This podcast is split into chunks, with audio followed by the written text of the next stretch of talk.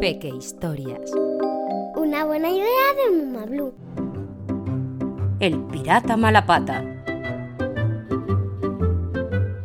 El pirata Malapata saltó desde la cubierta del barco hasta el bote y se mojó los pies. Rayas y centollos, ahora volverán a olerme los pies a pescado podrido. El pirata llevaba tres meses navegando junto a su tripulación en busca de una isla perdida. Y durante tres meses no había dejado de llover. Solo los últimos dos días había salido el sol y los piratas habían conseguido secar su ropa colgándola en los cables del mástil. Más que un barco pirata, el galeón boquerón parecía un tendedero. En circunstancias normales, el pirata Malapata se habría puesto furioso por mojarse los pies y habría colgado del botalón a media tripulación. Pero hoy estaba contento. Al fin podrían enterrar el mayor botín con el que ninguna banda de piratas se había hecho jamás. Tan espectacular era el tesoro que había estado a punto de hundir al galeón boquerón por su gran peso. Por fin ha llegado el día Neptuno nos ha asistido. Contemplad, piratas, la isla perdida. Mi capitán, me temo que esta no es la isla perdida que buscábamos. ¿Cómo lo sabes? Porque ya lo dice la propia palabra, perdida. Esta isla ya la hemos encontrado luego. No está perdida. El pirata Malapata dudó por un momento. Pensó que el grumete tenía razón en cuanto encuentras una isla, esta deja de estar perdida. El pirata Malapata se quedó callado. Se levantó el parche del ojo para poder mirar mejor la isla.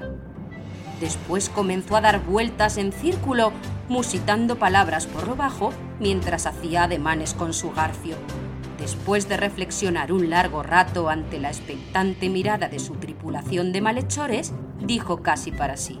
No importa, Enterraremos aquí el tesoro de todas formas. Os ordeno enterrar aquí el tesoro y después perder la isla. Pero, mi capitán, si perdemos la isla, perderemos también el tesoro. Entonces os ordeno enterrar el tesoro, perder la isla y volver a encontrarla. Pero, mi capitán, si volvemos a encontrar la isla, ya no sería una isla perdida otra vez. El pirata Malapata resopló. Su cara se puso roja, morada y después azul. La tripulación entera se estremeció. Entonces, os ordeno enterrar el tesoro, perder la isla y perder el tesoro.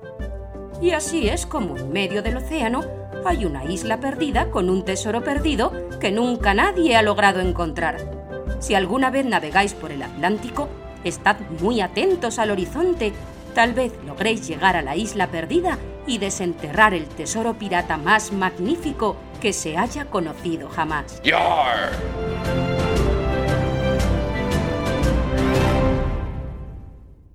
Te gustará saber que los piratas eran ladrones de mar. Se dedicaban al abordaje de barcos para robar todas aquellas cosas de valor que encontraran. No solo tesoros, sino también piezas de artillería, armas, esclavos o los propios barcos que luego vendían para conseguir dinero. La palabra pirata deriva de la palabra griega peirao, que significa el que busca fortuna. Uno de los piratas más famosos fue Barba Negra. La sola mención de su nombre atemorizaba hasta al más valiente marinero. Se cuenta que Barba Negra aparecía siempre con el rostro envuelto en un humo negro, lo que le hacía parecer un demonio salido directamente del infierno. En realidad era un truco, porque Barba Negra encendía una especie de cerillas bajo su sombrero para lograr un efecto aterrador. Es probable que, además de los piratas, hayas escuchado hablar de los corsarios. Los corsarios también eran ladrones del mar como los piratas, pero tenían permiso de los gobiernos para asaltar los barcos de los países enemigos los corsarios cedían parte de los botines conseguidos al país con el que habían llegado a un acuerdo. A cambio, estos piratas patrocinados recibían protección y el permiso para utilizar los puertos del país.